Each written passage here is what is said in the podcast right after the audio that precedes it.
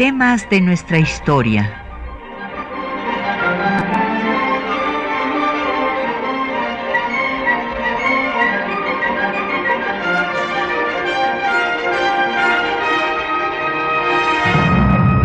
Un espacio que difunde el conocimiento del pasado para comprender nuestro presente.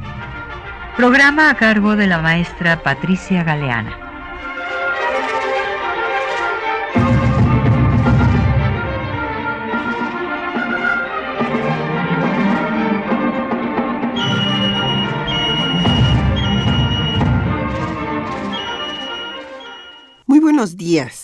Un primero de abril de 1829, el Congreso de la Nación designó a Vicente Guerrero presidente de la República. Y al final del mismo, el 11 de diciembre, pues Vicente Guerrero eh, deja eh, la presidencia y renuncia al cargo. Entonces, pues vamos a dedicar el programa a estos meses en los que eh, quien dijo la célebre frase de la patria es primero, fue presidente de nuestro país y cómo eh, pues estuvo eh, el gobierno tan accidentado que características tuvo como gobernante, cuál fue su equipo de trabajo y las vicisitudes que llevaron a que este año fuera asiago por la República por el intento de reconquista de España a cargo de Isidro Barradas. Y, el tema acabó con una guerra civil en la que eh, durante todo 1830 se eh, disputó el poder con las armas en la mano, hasta que finalmente en enero de 1831, eh, pues un comerciante italiano, Picaluga, eh, pues le tendió una celada a Guerrero y lo entregó para que fuera ejecutado el 14 de febrero de 1831 en Cuilapan, Oaxaca, eh, a donde el benemérito de las Américas, Benito Juárez, propuso que se le cambiara el nombre por Guerrero Titlán. E, y para que ustedes tengan mayor información sobre el tema que tratamos, como cada viernes en temas de nuestra historia, tenemos publicaciones sobre el tema que tratamos. En este caso tenemos una novela histórica de Raquel Huerta Nava, que se llama El Guerrero del Alba. Es una novela que pues recrea la vida de Vicente Guerrero. También tenemos, eh, esto nada más es un ejemplar de, de la novela histórica, y tenemos una publicación, dos publicaciones del Instituto Nacional de Estudios Históricos de las Revoluciones de México. Una de ellas es sobre Barradas el último conquistador español, la invasión a México de 1829, eh, de Jesús Ruiz de Gordejuela Urquijo, y también para que usted ubique todo el proceso, tenemos un ejemplar de la cronología de David Guerrero y Emma Paula Ruiz de 1821 a 1854. Llámenos, como siempre tenemos a su disposición, el 55 36 89 89, una alada sin costo 01 800 505 26 88, un correo de voz 56 23 32 81 y un correo electrónico temas de nuestra historia arroba yahoo.com mx y en Twitter nos puede seguir por arroba temas historia o en Facebook en eh, temas de nuestra historia UNAM y el programa queda en línea por una semana en el www.radiounam.unam.mx. Bueno, pues vamos a recordar eh, cómo este héroe de la insurgencia va a acabar sus días ejecutado después de esta traición del comerciante Picaluga, que a cambio de 50 mil pesos que le pagó el secretario de guerra de el que llega al poder también por la vía de las armas, que es Anastasio Bustamante, que era Facio, pues va a entregar a Guerrero para que sea fusilado. Y así muere trágicamente pues uno de los consumadores de la independencia porque hay que recalcarlo si bien Iturbide fue el que redactó el plan de Iguala y el que entró al frente del ejército trigarante para consumar la independencia, Guerrero había tenido la iniciativa de eh, convencer a los exrealistas de que se unieran para esta consumación desde antes de que llegara Iturbide a tratar de combatirlo en la sierra del estado que hoy lleva su nombre ya que eh, tenemos las pruebas de que Guerrero negoció con Moya y después eh, Pedro Moya, que era un realista, y, con Armijo, y esto hizo que hubiera esta disposición para pues terminar eh, la guerra insurgente y consumar la independencia.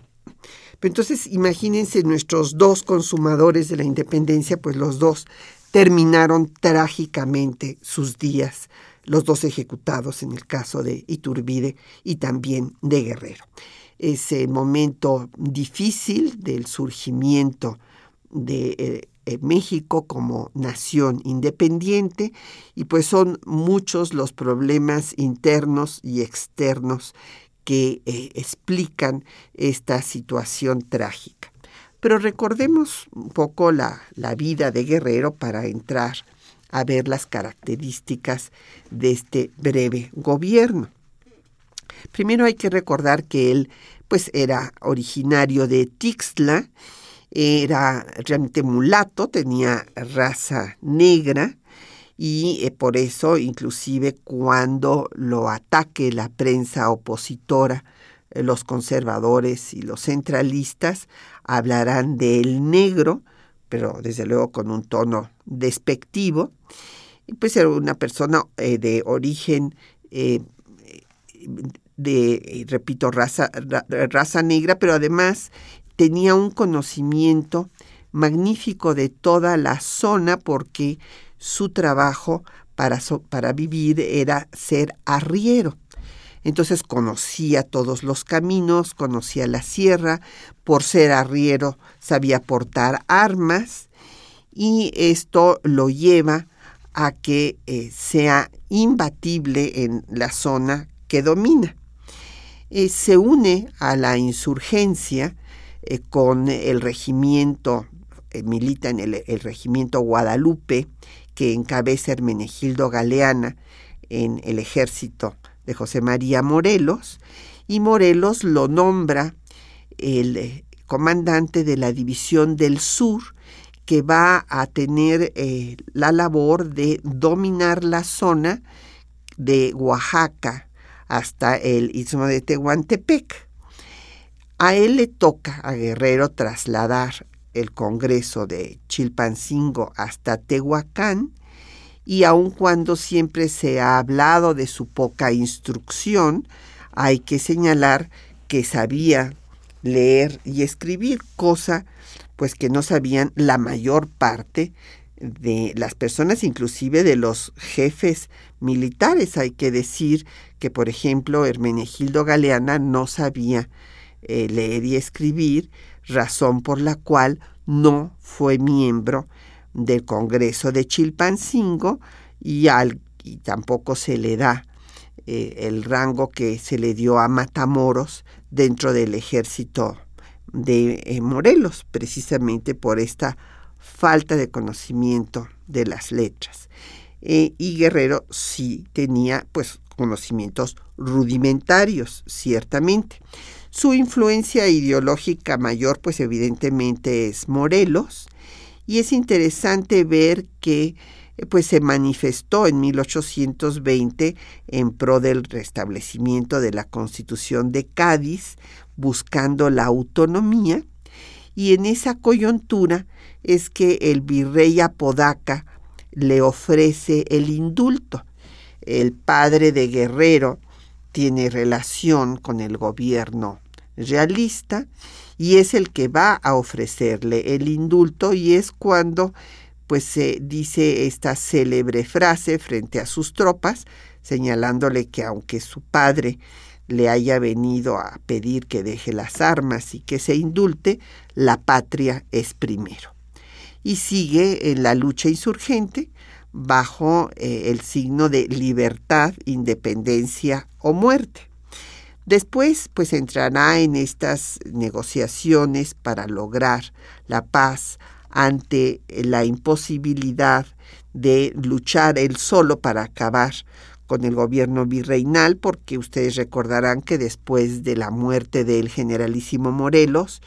pues se van, los, realistas se reorganizan, vienen más miembros del ejército, para el ejército español, para reforzarlo, y van acabando con todos los grupos insurgentes que habían quedado sin cabeza después de la ejecución de Morelos. Y eh, pues muchos de ellos inclusive sí se indultaron. Por lo tanto, se veía prácticamente perdida la causa de independencia y Guerrero pues nada más eh, atacaba algunos lugares y luego se escondía en la sierra, pero así pues es evidente que no iba a poder eh, salir adelante, por eso es que pues empieza a negociar con Moya, con Armijo, y cuando Iturbide llega con la encomienda de acabar con Guerrero ante la dificultad de lograrlo, es que empieza la negociación y este el eh, Agustín de Iturbide le manda una carta en donde le dice que le dará mucho gusto darle un abrazo. Pero este abrazo, este, pues nunca se, se dio ni siquiera en Acatempan, porque en la reunión de Acatempan nunca estuvo Guerrero, sino fue un enviado de Guerrero a parlamentar con Iturbide de apellido Figueroa. Se sabe que se encontraron después Iturbide y Guerrero en la hacienda de Mazatlán y bueno que Guerrero eh, se suma al plan de Iguala y se proclama, el, proclama un manifiesto hablando de que empieza, es el primer año de la libertad. Eh, al consumarse la independencia, Guerrero es pues, condecorado con la Gran Cruz de la Orden de Guadalupe por Iturbide y se le nombra general del ejército imperial. Él pide este, regresar a su lugar de origen, a la zona que antes llevaba el nombre de Tecpan, y ahí se nombra una capitanía y se le da a él el mando, o sea, es comandante de dicha capitanía. Eh, sin embargo, pues empieza evidentemente a haber estas diferencias con las actitudes pues eh, imperiales eh, de Iturbide y cuando venga el plan para acabar con el imperio de Iturbide, Guerrero se sumará a él. Finalmente Iturbide abdica en 1823 y en 24 Guerrero entra a ser miembro suplente del Supremo Poder Ejecutivo. A Guerrero lo apoyan y lo eh, ponen como bandera popular. Los yorquinos, hay que recordar que en ese momento las logias masónicas hacían las veces de partidos políticos. Entonces los yorquinos lo ponen como eh, su líder popular y así van a empezar después la campaña para llevarlo a la presidencia de la República. Eh, sin embargo, como sabemos, el primer presidente, eh, una vez que se restablece la paz después de la abdicación de Iturbide, va a venir la República con la Constitución de 1824, República Federal, y el primer presidente será Guadalupe Victoria. Y en ese periodo Guerrero ocupará eh, la presidencia del Supremo Tribunal. Eh, va pues a estar más cerca de los asuntos de Estado, de gobierno, que desde luego lo que estuvo durante el breve periodo del imperio de Iturbide. Vamos a hacer una pausa para escuchar un himno, un himno eh, en homenaje a Guerrero, interpretado por un coro infantil.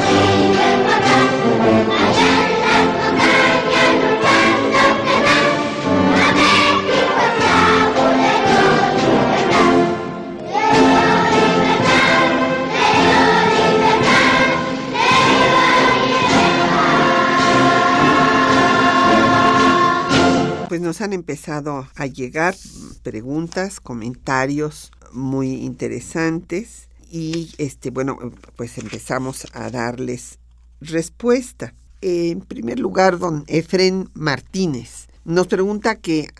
eh, de, que, a qué nos referimos con las vicisitudes eh, del gobierno de Guerrero. Bueno, pues a que fue un año complicadísimo, don Efren. En efecto, vino el intento de reconquista por parte de la corona española, el eh, general Isidro Barradas eh, desembocó en Cabo Rojo y tomó Tampico y después pues, fue derrotado 47 días después de haber desembarcado en tierras mexicanas, fue derrotado por eh, Manuel Iterán y a Antonio López de Santana. Pero además de esta situación pues terrible, había una serie de eh, ataques, la prensa atacaba a Guerrero porque lo consideraban pues eh, incapacitado, como después lo va a declarar el propio gobierno, para gobernar por, sus pro, por su poca preparación y tienen un gran desprecio por él por su calidad pues de, de mulato, de mestizo con raza negra. Entonces eh, enfrentó una situación muy adversa, pero inclusive la forma en la que llega al poder, como vamos a ver ahorita, pues va a ser del todo irregular. Guerrero que se había caracterizado él, en lo personal por estar dispuesto a negociar, a tender acuerdos, tan es así que llega a esta negociación con Iturbide, pero la forma en la que llega al poder es muy eh, complicada. Eh, les voy a comentar este punto para poder seguir dando respuesta a la pregunta de don Efren. Hay que tomar en cuenta que después de que eh, llega Guadalupe Victoria a la presidencia, pues van a darse en el propio periodo de Victoria una serie de situaciones que pues eran muy complicadas para que se consolidara la organización del nuevo Estado eh, republicano y federal eh, que, al que dio paso la Constitución de 24, porque había en primer lugar la amenaza de reconquista por parte de la corona española. Ustedes recordarán que después de 11 años de guerra insurgente, pues sí había finalmente el ejército trigarante eh, tomado la Ciudad de México y el representante de el justamente de las Cortes de Cádiz, Juan O'Donoghue, que fue el último gobernante enviado por España al territorio mexicano, reconoció la independencia de México, pero este reconocimiento lo desconoció España. Lo desconoció la corona española, desconoció los tratados de Córdoba que había eh, firmado O'Donoghue con Iturbide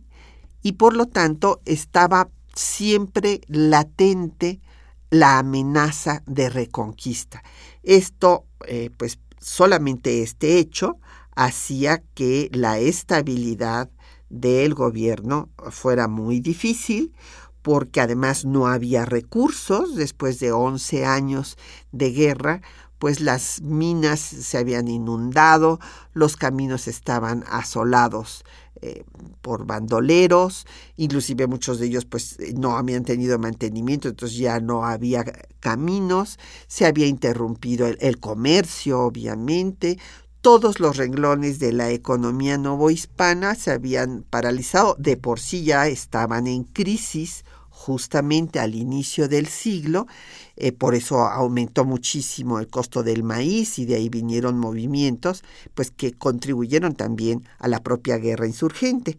Entonces esta situación económica se agravó, así es que el Estado tenía por una parte el no reconocimiento de su independencia eh, que le tenía en un momento, pues tenía que estar en alerta permanente ante una posible reconquista. Por otra parte, no tenía recursos. Y además de esto, pues había una suerte de conspiraciones, entre ellas la más importante en el gobierno eh, de Guadalupe Victoria, pues fue la conspiración de un cura, Joaquín Arenas, eh, que, este, pretendía que se restableciera el dominio español en México y que, bueno, pues fue sofocada y eh, el señor Arenas fue fusilado. Y a partir de esto se dio la primera ley para expulsión de los españoles y es, es entendible cómo se alimenta ante este desconocimiento de España de la independencia de México, pues viene un antiespañolismo. Y entonces viene esta ley, hay eh, otra ley se dará también después de expulsión de españoles, que además no se dio en forma adecuada, porque los españoles se iban y se llevaban sus capitales, entonces esto contribuía todavía más a la crisis. Eh, hubo además pues disputas por el poder eh, al final del propio gobierno de Victoria,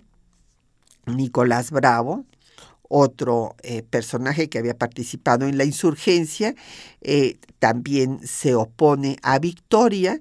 El propio eh, presidente Victoria manda a Guerrero para que sofoque la rebelión de Bravo, cosa que logra, y en ese escenario cobra mucha fuerza la logia de los yorquinos que está apoyada por el representante de Estados Unidos en México, Joel Robert Poinsett, el primer embajador de Estados Unidos en nuestro país, que es el que había conseguido que la logia de York eh, tuviera eh, la carta para que se le daba como de reconocimiento a, a la logia que originalmente era de York, en, Inglaterra y después eh, se ubicó también en Nueva York. Y esta logia de los yorquinos, pues es la que utilizaba, eh, porque en cierta forma pues querían llegar al poder, pero querían tener una, eh, pues un hombre popular, carismático, y era carismático guerrero para las clases populares, no para las élites, desde luego, que lo despreciaban profundamente por su origen negro y porque lo consideraban un ignorante, incapacitado para gobernar, pero sí para las clases populares. Y entonces eh, Zavala empieza, Lorenzo de Zavala, que es uno de los yorquinos más importantes, a apoyar la candidatura de Guerrero para que sea él el que ocupe la presidencia al finalizar eh, la presidencia de Guadalupe Victoria. Cosa que se hace, se lanza la candidatura, pero el otro candidato, su contrincante, fue Manuel Gómez Pedraza, que era de la logia de los escoceses, o sea, eran antagónicos a los yorquinos. Los yorquinos eran más liberales, más radicales, los escoceses eran conservadores y moderados, y eh, Manuel Gómez Pedraza era el secretario de guerra de Guadalupe Victoria, lo cual pues le daba una gran fuerza, sobre todo en un momento en el que, repito, siempre se estaba con el temor de que vinieran los españoles a la reconquista. La campaña presidencial en el 28 fue terrible, de descalificaciones, eh, pues de acusaciones de traidores a la patria, los que no votaran por Guerrero, eh, los partidarios de Gómez Pedraza pues ridiculizaban con ataques racistas a Guerrero. Entonces, eh, una serie de descalificaciones en esta primera campaña presidencial de la República Mexicana y cuando viene la votación por 11 votos contra 9 gana Gómez Pedraza. Pero entonces los yorquinos lo desconocen y hacen todo tipo de acciones eh, Santana desconoce a Gómez Pedraza desde Veracruz. Aquí en la Ciudad de México hay un motín en la cárcel de la Cordada y también hay un tumulto popular que acaba con el saqueo del Parián. Acuérdense ustedes que el Parián estaba en lo que hoy es el centro de la ciudad, en el Zócalo, ahí estaban los comercios de los españoles más adinerados. Entonces hay un saqueo del parián y todo esto con el desconocimiento de la elección de Gómez Pedraza, quien finalmente renuncia a la presidencia y entonces ese eh, Victoria, que todavía, bueno, pues estaba acabando apenas su periodo, no, no se, entraba en eh, posesión el propio Gómez Pedraza, eh, renuncia a haber, no obstante que había ganado las elecciones, todavía no tomaba el poder, todavía no tomaba protesta como presidente de México, pero decide dejar la contienda y Victoria, para tranquilizar las cosas, nombra a Vicente Guerrero secretario de guerra y después el Congreso va a eh, pues cancelar las elecciones, las anula las elecciones en las que había ganado Gómez Pedraza y designará presidente a Guerrero. Entonces, eh, en estas condiciones tan azarosas, tan conflictivas, eh, violentas, es como llega Guerrero a la presidencia con un gran desprestigio porque evidentemente hay una inconformidad con que haya habido todo este tipo de motines, de tumultos, de saqueos del Parián, entonces sube ya eh, con eh, una eh, gran oposición a la presidencia que toma, bueno, es en enero del 29 cuando el Congreso lo designa presidente y en ese, en ese periodo de, de 29, que es cuando estará Guerrero en la presidencia, pues se sabe que ya llegó Barradas a La Habana y que ya eh, viene para reconquistar al país. Entonces esto hace que el ejército, que los líderes, en particular personajes como Santana, pues tomen una gran beligerancia. Vamos a hacer otra pausa para escuchar eh, los textos que les hemos seleccionado para esta mañana. En primer lugar está el discurso de toma de posesión de Guerrero eh, como presidente de México Después la descripción de José María Bocanegra, quien fue su secretario de Relaciones Interiores y Exteriores, eh, su hombre más leal, que eh, quedaría encargado de la presidencia cuando Guerrero eh, sale a, la guerra civil en contra de sus opositores, y finalmente su discurso de renuncia.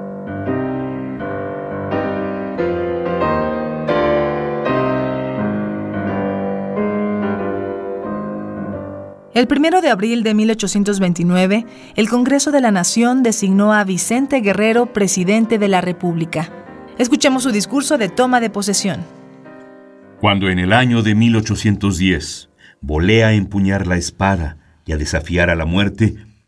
no preví que llegase un día en que la magnánima nación recompensase mis servicios a la causa santa de su independencia y libertad, colocándome en el asiento del poder supremo. Para el régimen de los pueblos que vacilan en su infancia política, es necesaria la audacia para emprender y la firmeza para consumar. ¿Cuánto exige la nación mexicana de su primer gobernante? Lo exige todo, porque el espíritu público no se consolida si no es después de una larga serie de experiencias sobre la conveniencia de las instituciones. Si se logran hacer efectivas las garantías del individuo, si la igualdad ante la ley destruye los esfuerzos del poder, si el primer título entre nosotros es el de ciudadano, tenemos república. En sus memorias para la historia del México independiente, José María Bocanegra, miembro del gabinete del caudillo, describió este periodo en los siguientes términos.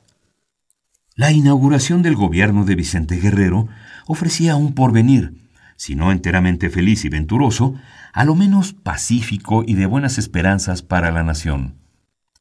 nombró para el Departamento de Relaciones Interiores y Exteriores al que esto escribe. Para Justicia y Negocios Eclesiásticos fue nombrado el doctor don José Manuel Herrera, que había sido primer ministro en el gobierno del señor Iturbide. Para Hacienda fue nombrado don Lorenzo Zavala, y en Guerra y Marina continuó el general don Francisco Moctezuma.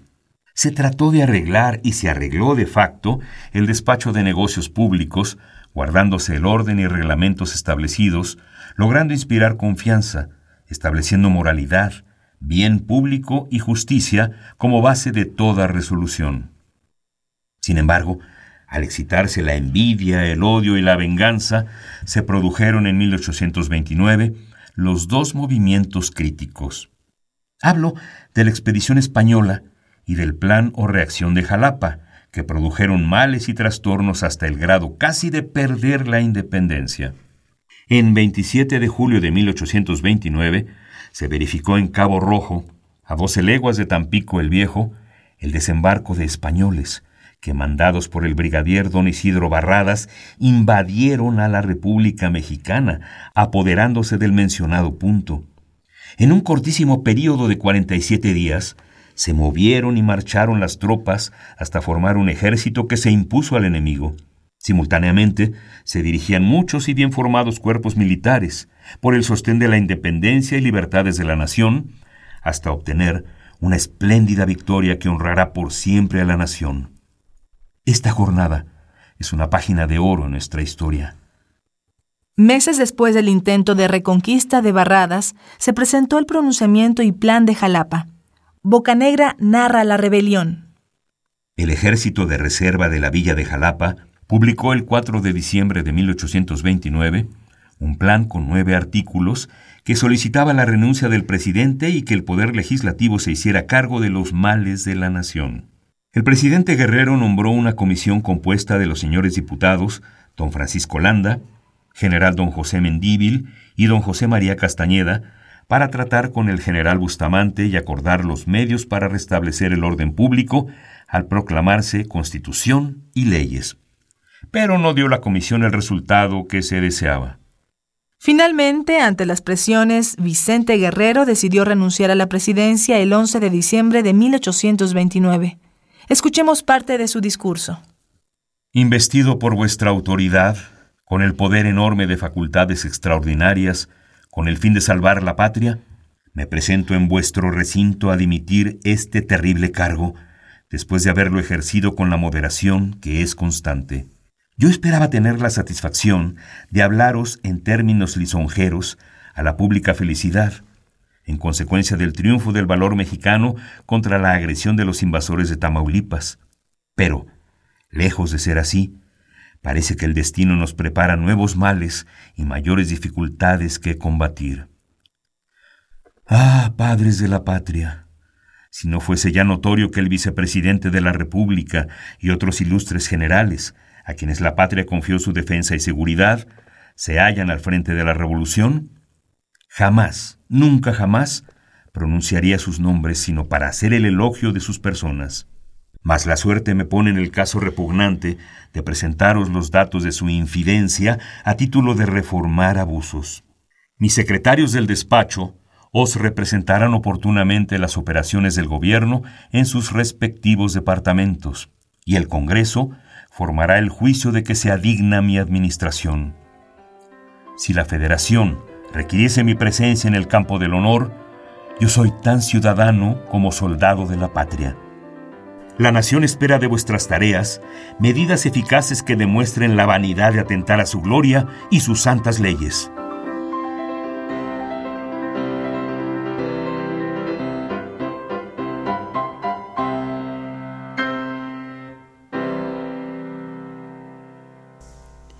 Pues ahí escucharon ustedes estos discursos, tanto el de toma de posesión como el de renuncia, y la descripción que hace Bocanegra eh, sobre los acontecimientos, estas vicisitudes a las que me refería y de las que me preguntaba don Efraín Martínez. Y bueno, han llegado otras preguntas y comentarios. Eh, don Jesús Ríos nos pregunta que, pues, que cuál fue el origen social de Guerrero? Bueno, evidentemente es una persona de lo que podríamos, no, no existía realmente una clase media que se pueda llamar como tal. O sea, era una gente modesta, pero no tan modesta que no tuviera eh, recursos para eh, subsistir, puesto que era arriero. Y eh, su padre, como ya lo dije, pues comerciaba con los comerciantes españoles, o sea, les trasladaban sus mercancías y esto pues les daba eh, ciertos recursos y también conocimiento, desde luego, del terreno. Eh, y como ya lo dije también, don Jesús, bueno, pues era eh, un mestizo que tenía una fuerte, evidente herencia negra. Don Efraín Martínez me preguntaba sobre la reconquista de la Nueva España y estaba yo pues explicando primero la forma tan difícil que, se dio eh, la, la, transición del poder de la primera eh, presidencia de México, la de Guadalupe Victoria, y todos los conflictos que surgieron desde el último año del gobierno de Victoria, ya la propia oposición de Nicolás Bravo y después esta lucha que se da entre las candidaturas de Vicente Guerrero y Gómez Pedraza y cómo termina con el desconocimiento del triunfo de Gómez Pedraza, eh, levantamientos, tumultos aquí en la Ciudad de México, saqueos de comercios, etcétera, hasta que el Congreso pues eh, acepta anular las elecciones en las que había ganado Gómez Pedraza y designar a Guerrero. ¿Y qué va a hacer Guerrero en su gobierno? Bueno, primero hay que decir quiénes eh, gobernaron con él, o sea, eh, José María Bocanegra era el secretario de Relaciones Interiores y Exteriores, Lorenzo de Zavala ocupó el Ministerio de Hacienda, Francisco Moctezuma el de Guerra, y era ministro de Justicia José Manuel Herrera. Eh, hubo desde mayo ya la noticia de que venía el intento de reconquista porque como había yo dicho, España desconoció los tratados de Córdoba y después de los 11 años eh, de guerra insurgente, eh, siguieron 15 años de negociación diplomática para lograr el reconocimiento de la independencia, pero con un intento de reconquista armada. En efecto, eh, el brigadier Isidro Barradas llega a Cuba y después se traslada ya para desembarcar en territorio mexicano y va esto pues a tener una alarma generalizada en el país que va a dificultar todo el gobierno de Guerrero, porque eh, Zavala, que era el ministro de Hacienda, pues quería tener recursos pues que hicieran viable al Estado. Hay que recordar lo que dijo Campo, sin hacienda no hay estado, o sea, bueno, también este no puede eh, subsistir un eh, país, un gobierno que no tiene los recursos indispensables para afrontar sus gastos y en este caso una invasión eh, de un ejército como el español, perfectamente bien pertrechado, y en ese escenario, pues el ministro Zavala trata de conseguir recursos de todos lados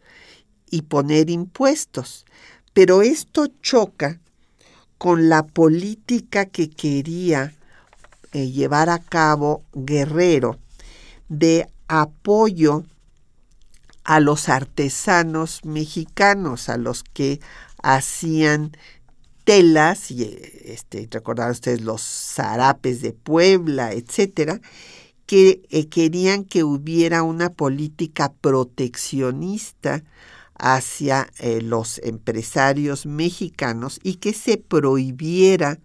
la importación de telas, principalmente las telas que venían de Inglaterra, que eran telas muy baratas, pues ustedes saben que es una de las industrias más importantes que tuvieron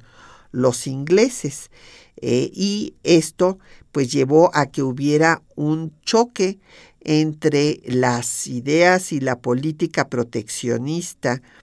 que quería tener Guerrero y a la que se había comprometido con los empresarios de Puebla, por ejemplo, y la que quería imponer Zavala para tener más impuestos. Y esto es lo que nos comentaba doña Lucrecia Espinosa Aburto de la delegación eh, Benito Juárez. Ella nos dice que por qué la historia oficial no ha difundido las reformas que en su corto periodo de gobierno realizó don Vicente Guerrero. Bueno, aquí primero que nada quiero aclarar esto que se ha vuelto ya un lugar común, que se habla de que si la historia oficial esto o la historia oficial aquello, pues depende de qué historia oficial estemos hablando, doña Lucrecia, porque en cada etapa de la historia de México ha habido diferentes posiciones del Estado, del gobierno en turno, frente a la historia. Esto lo decía O'Gorman, además, mi maestro Edmundo O'Gorman, que el Estado tiene la obligación de tener una posición frente a la historia. Inclusive cuando declara que no tiene ninguna, pues esta ya es una posición. Entonces, eh, pues hay diferentes eh, historias oficiales dependiendo, repito, del gobierno en turno. Entonces, eh, tiene usted razón en que no se le ha dado suficiente difusión en ninguna, pero hablemos no de la historia oficial, a la historia, o sea, se ocupó poco del el personaje de Guerrero y se ocupó también poco de su gobierno. Y tiene mucha razón doña Lucrecia cuando destaca que él eh, dio la abolición de la esclavitud. Bueno, recordarán ustedes que la abolición de la esclavitud se había dado desde octubre de 1810 en el bando de Anzorena que había eh, dado en Valladolid por orden de Hidalgo e Hidalgo ratifica la abolición de la esclavitud en diciembre de 1810. Morelos hizo otro tanto pero evidentemente eh, pues seguían sin cumplirse estas normas y por eso es que en efecto lo primero que hace Guerrero es reiterar la abolición de la esclavitud y por otra parte, como muy bien dice doña Lucrecia Espinosa Aburto, pues Guerrero apoyaba a los artesanos mexicanos para que pues no llegaran eh, las, la competencia de, de, las telas británicas que eran mucho más baratas y que pues resultaba una competencia ruinosa para los pequeños empresarios mexicanos.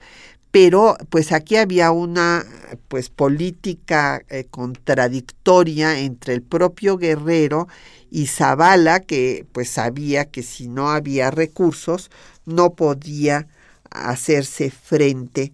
eh, pues ni al intento de reconquista ni que a que eh, subsistiera el Estado mexicano. Vamos a hacer otra pausa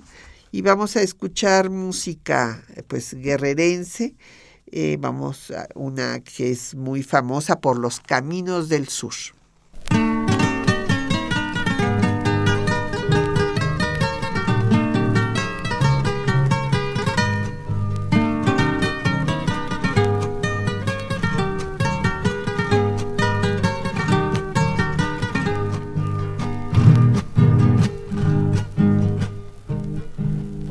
Caminos del sur.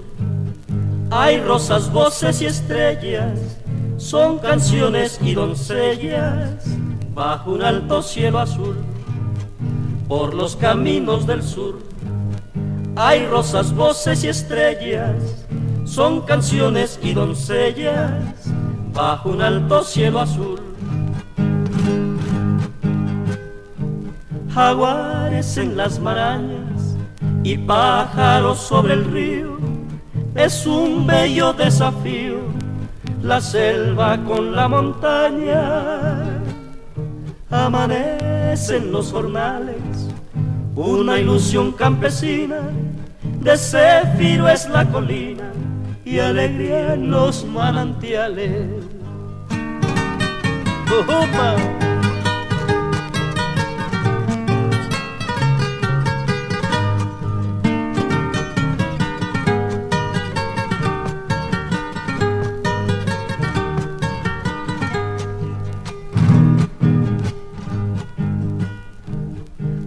Los caminos del sur. Vámonos para Guerrero, porque en él falta un lucero, y ese lucero eres tú. Por los caminos del sur, vámonos para Guerrero, porque en él falta un lucero, y ese lucero eres tú.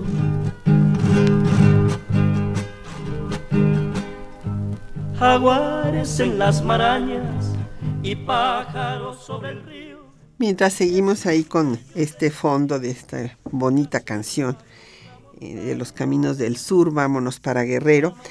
pues vamos a seguir dándole respuesta a las preguntas y comentarios de nuestros radioescuchas. Doña Hilda de San Román, que le mandamos todo nuestro cariño y nuestros saludos allá a Ecatepec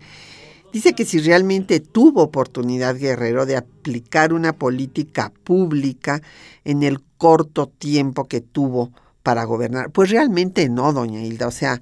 fue eh, pues unos cuantos meses, imagínese usted, subió en esa forma caótica, porque bueno, pues eh, fue eh, el desconocimiento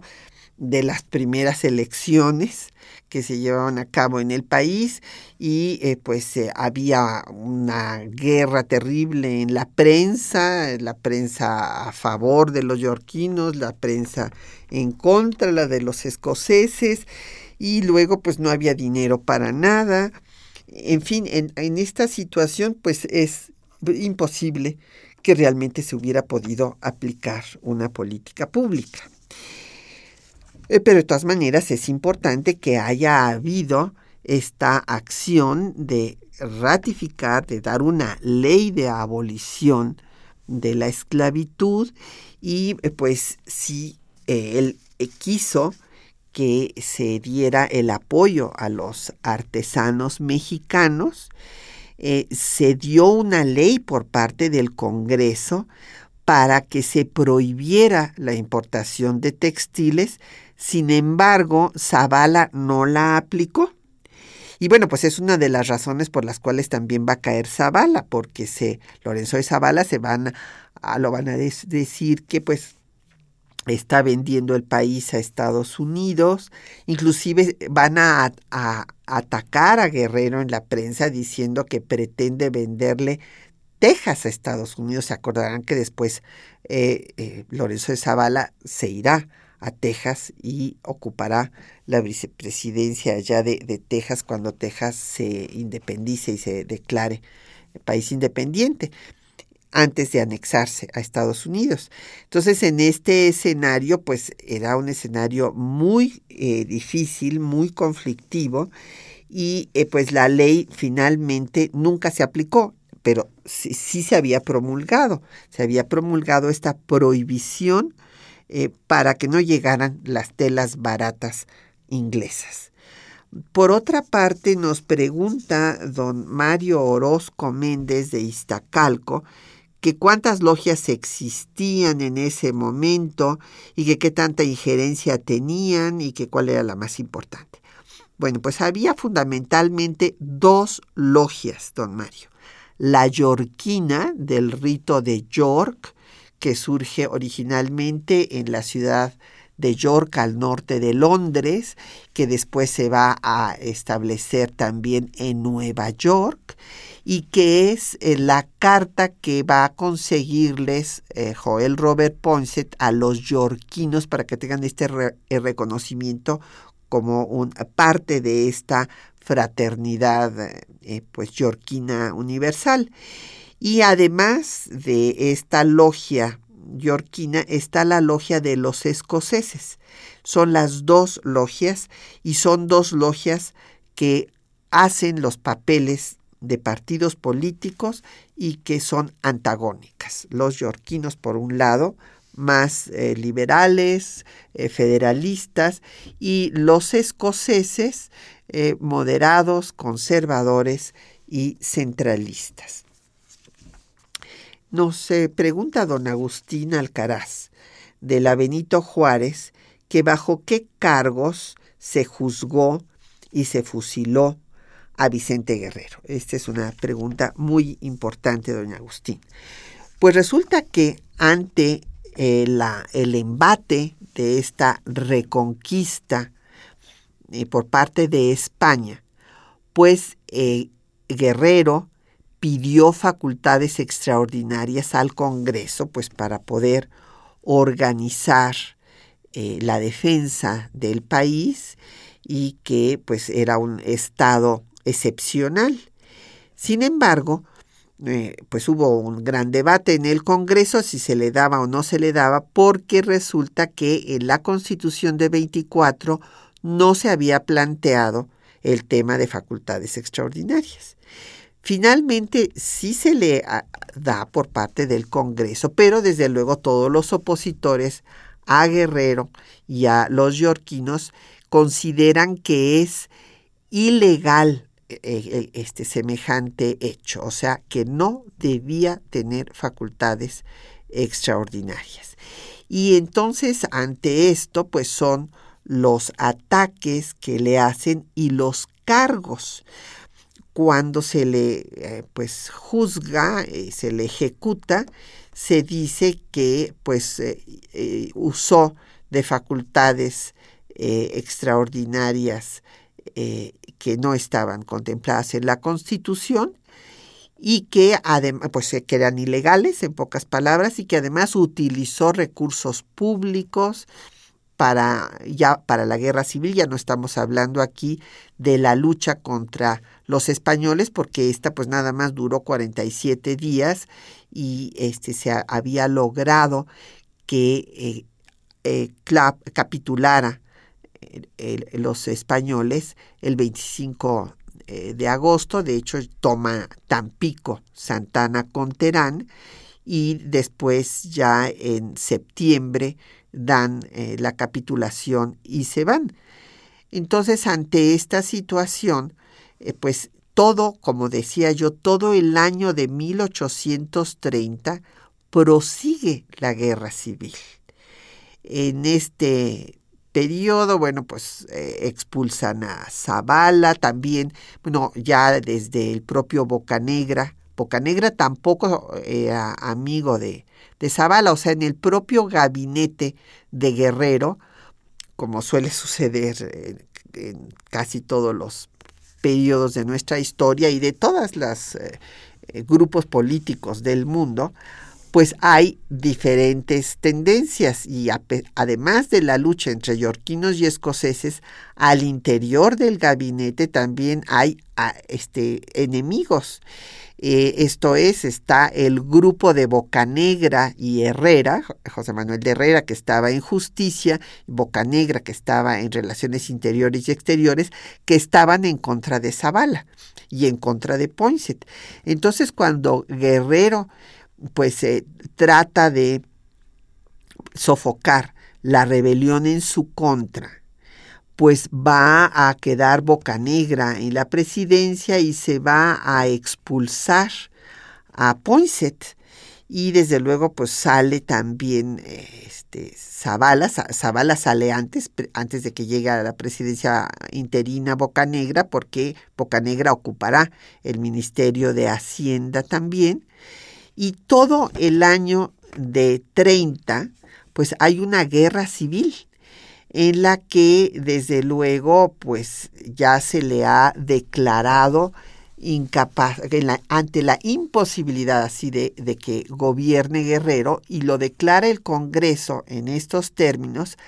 porque no querían anular lo que ellos mismos habían hecho designándolo presidente porque querían que se quedara Bustamante. En la presidencia Bustamante, Anastasio Bustamante, había sido designado vicepresidente de Guerrero. Esto fue otra situación de que fue un conflicto permanente en toda la primera etapa del siglo XIX, antes de que desapareciera la vicepresidencia, porque eh, la constitución de 24 establecía la figura de vicepresidente igual que en Estados Unidos. Entonces, el que tenía el segundo eh, eh, nivel de votación era el que ocupaba la vicepresidencia. Entonces, evidentemente, eh, pues en este caso, Bustamante era totalmente contrario a las ideas de Guerrero. Así es que pues fue el que encabezó la rebelión y el que finalmente logró derrocarlo y como en ese momento domina al Congreso, pues Bustamante no podía ser eh, presidente encargado del despacho si se declaraba otra vez la nulidad de la elección de Guerrero porque Bustamante era el vicepresidente de Guerrero. Entonces lo que se hace es decir, Guerrero está imposibilitado para gobernar, entonces tiene que gobernar el vicepresidente que es Bustamante. Y entonces en todo ese año de guerra, pues no pueden acabar con Guerrero porque pues se mete a, las, a la sierra del estado que lleva su nombre y ahí no lo alcanza nadie. Y por esto el comerciante italiano le tiende una celada invitándolo a su eh, este bergantín para que sea entregado a las fuerzas del secretario de guerra Facio de Bustamante y es ejecutado bajo los cargos de que había usado de facultades eh, extraordinarias ilegales y que había utilizado los recursos públicos para esta guerra civil y con este motivo se le ejecuta el 14 de febrero de 1831. Pues ya nos tenemos que Mm, prácticamente despedir. Nada más quiero dar las gracias a doña Elizabeth Solórzano Bisuet de Catepec que nos llamó y que nos pregunta que si tuvo relación con Mora Guerrero. No, no, doña Elizabeth, no que yo sepa, voy a investigarlo, pero no, no creo. Y pues le agradecemos mucho sus tweets a Arsa Devi, nuestra amiga, ya sabemos que es una compañera eh, que eh, pues habla de cómo pues no sorprende, ¿verdad?, eh, que desde las primeras elecciones haya habido descalificaciones en las campañas. Le agradecemos también su correo a Edgar eh, Ramírez. Eh, también nos llamó Taurino Ruiz de Cuauhtémoc, muchísimas gracias. Sergio Viveros, eh, Carmona de la Gustavo Amadero, Martín Catalán de Nezahualcóyotl, eh, asimismo eh, Raúl Horta Retana de la Miguel Hidalgo y don Fermín Luis Ramírez de Cuautitlán Izcalli. Le agradecemos a todos eh, su atención y a todas y también a nuestros compañeros que hacen posible el programa, Juan Estac y María Sandoval en la lectura de los textos, Quetzalín Becerril en la producción, a don Gerardo Zurrosa en el control de audio, a Linda Franco en los teléfonos con el apoyo de Felipe Guerra y Patricia Galeana se despide de ustedes hasta dentro de ocho días.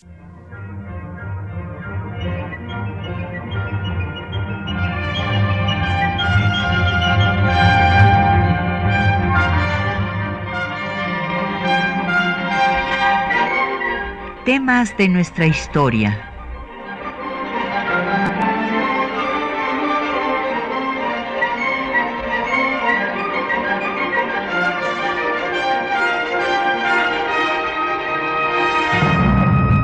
un espacio que difunde el conocimiento del pasado para comprender nuestro presente. Programa a cargo de la maestra Patricia Galeana.